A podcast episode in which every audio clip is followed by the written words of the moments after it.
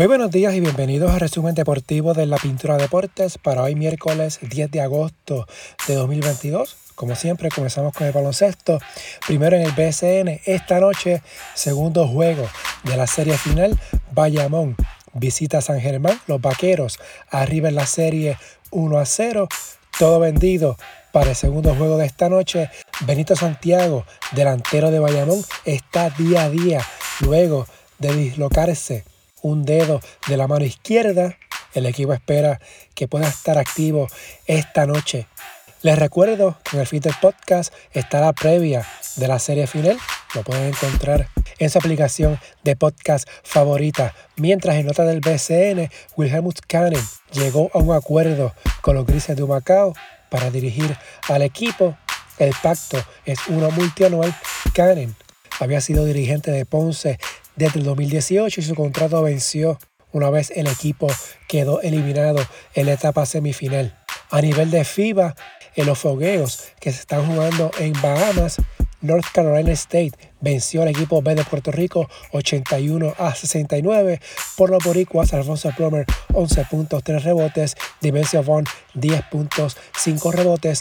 Hoy Puerto Rico se mide ante Egipto a las 5 de la tarde, mientras en Europa en partido de fogueo, Grecia venció a España 86 a 70. Yanis Antetokounmpo 31 puntos 10 rebotes en 20 minutos con 33 segundos. Willy Hernán Gómez 15 puntos 5 rebotes por España.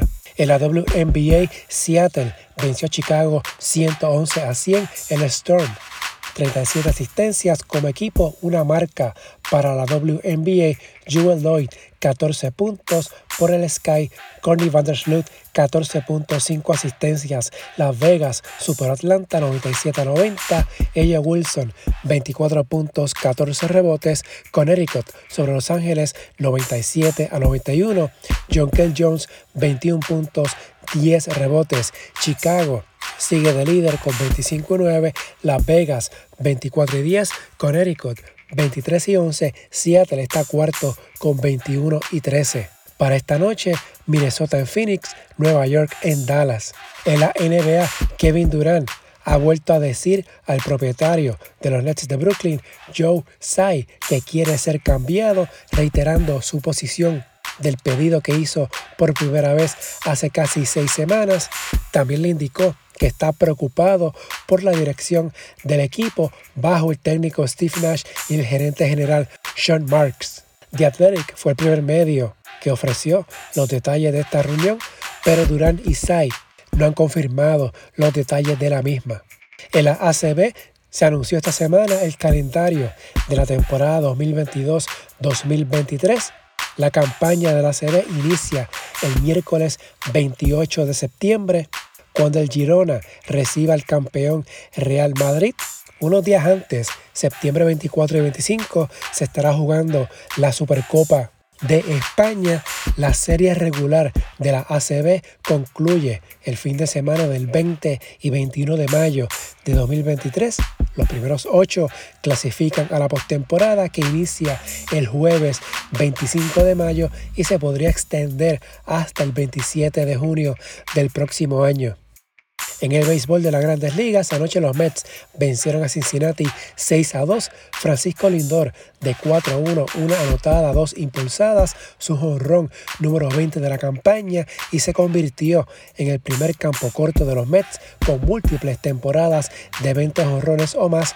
Tomás Nido de 4 a 1 con una anotada. En este partido hubo una reunión familiar entre Edwin Díaz, taponero de los Mets, y su hermano Alexis, relevista novato de los Rojos de Cincinnati. Ambos intercambiaron las tarjetas con las alineaciones en el plato antes del juego. Ya lo habían hecho el pasado 4 de julio en Cincinnati. Mientras Los Ángeles, los angelinos, vencieron 5 a 1 a Oakland, Shohei Otani lanzó seis entradas en blanco y conectó su jorrón 25 del año y se une a Babe Ruth como los únicos dos jugadores en la historia de las grandes ligas con al menos 10 bolas cercas y 10 victorias en la misma temporada. Ruth lo consiguió en 1918. San Diego venció a San Francisco 7 a 4, honrón de Manny Machado. Los Dodgers 10 a 3 sobre Minnesota. Los Ángeles llevan 9 victorias consecutivas. Su mejor racha de la temporada, Seattle 1 a 0 sobre los Yankees de Nueva York en tres entradas, Baltimore 6 a 5 sobre Toronto, Houston 7 a 5 sobre Texas, Grand Slam de Alet Díaz, Filadelfia 4 a 1 sobre Miami, los Phillies, 6 victorias consecutivas. Hoy miércoles, José Berríos de Toronto estará en la lomita ante Baltimore, partido que inicia a las 7 y 5 de la noche, mientras el zurdo Chris Sale de Boston se rompió la muñeca derecha en un accidente sufrido el fin de semana cuando montaba en bicicleta y quedó descartado para el resto de la temporada. En la liga invernal hubo un cambio, los criollos de Caguas adquirieron al lanzador de Ponce, Derek Rodríguez, a cambio del guardabosque Wendell Marrero y el jugador de cuadro Darrell Hernández. En el voleibol a nivel femenino, esta noche, tercer partido de la serie final, Corozal lidera la serie 2 a 0. El pasado lunes, las Pinkins ganaron en el mínimo de tres parciales, al igual que en el primer juego. El último set fue 28 a 26. Cagua ganaba ese tercer parcial 24 a 20, pero Corozal reaccionó y se llevó la victoria. Esta noche, tercer partido en Humacao, que es la casa de Caguas en esta serie final. A nivel masculino, en la Copa Panamericana, ayer en su debut, Puerto Rico venció a Brasil 25-21, 25-18, 21-25 y 27-25. Cliston Lawrence Vidal, 18 puntos, 14 en ataques. Pedro Molina y Pelegrín Vargas, 16 cada uno. En otros juegos, Estados Unidos venció tres parciales a República Dominicana, Cuba a Chile también en el mínimo de parciales, México venció 3 a 2 a Canadá. Para hoy miércoles, Puerto Rico se enfrenta a Canadá a las 7 y 30 de la noche. En el fútbol, hoy miércoles se juega la Supercopa de Europa.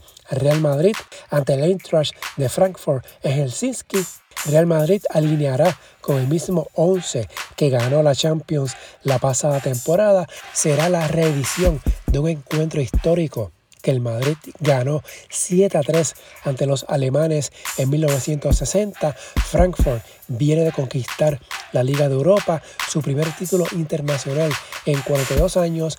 Real Madrid, por su parte, campeón de España y monarca de la Liga de Campeones, es el equipo con más campeonatos en la Champions con 14.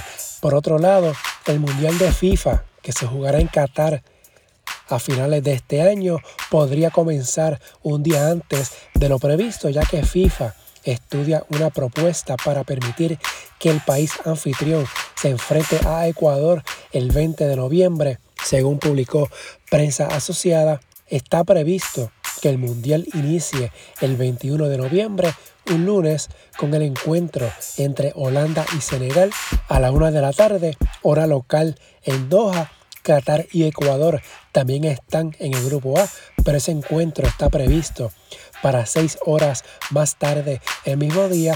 La decisión de adelantar un día el Mundial podría tomarse en cuestión de días. En la NFL se vendieron los Broncos de Denver por la cantidad de 4.650 millones de dólares a Rob Walton, heredero de la tienda Walmart, su hija y su yerno. Esta venta fue aprobada por unanimidad el martes por los propietarios de equipos de la NFL. El grupo de Walton pagó la mayor suma jamás abonada por un equipo deportivo. En el tenis, Serena Williams dice que empezó la cuenta regresiva de su retiro y está lista para dejar el tenis después de ganar 23 Grand Slam, tener otro hijo y dedicarse a sus negocios en un artículo distribuido el martes por la revista Vogue y en su cuenta de Instagram. Williams no dijo cuándo se retirará, pero quedó latente la posibilidad que lo haga. Luego del US Open que inicia el 29 de agosto en Nueva York, Williams, quien cumplirá 41 años este mes, da a entender en ese artículo de Vogue que el abierto estadounidense será su último torneo, pero no lo dice explícitamente. Finalmente, en el golf, una jueza federal en California determinó el martes que tres jugadores que se unieron a la serie Leaf Golf auspiciada por Arabia Saudí no pueden competir en la postemporada de la gira de la PGA. La jueza Beth Lapson Freeman tomó su decisión el martes por la tarde en San José, después que los abogados de ambas partes hablaron durante aproximadamente una hora. Freeman dijo que no consideró que los golfistas enfrentaran un daño irreparable en vista de las grandes cantidades de dinero que tenían garantizadas al unirse a Leaf, lo cual representaba un tema clave en el caso, los tres golfistas suspendidos buscaban una orden temporal que les permitiera jugar algo, a lo que Freeman se negó. Tyler Gush, Matt Jones y Hudson Swafford afirmaron que deberían tener la capacidad de jugar donde quisieran. Los tres golfistas figuran entre unos 10 que presentaron una demanda antimonopolio contra la gira de la PGA la pasada semana, incluyendo a Phil Mickelson. Si le gusta este resumen, favor de darle una valoración de 5 estrellas para que esto le llegue a más personas y suscribirse para que reciban la notificación una vez esté listo el episodio. Las redes sociales, Facebook e Instagram de la Pintura Deportes, Twitter at Pintura Deportes y la página web en la Hasta aquí el resumen de hoy. Que tengan todos excelente día.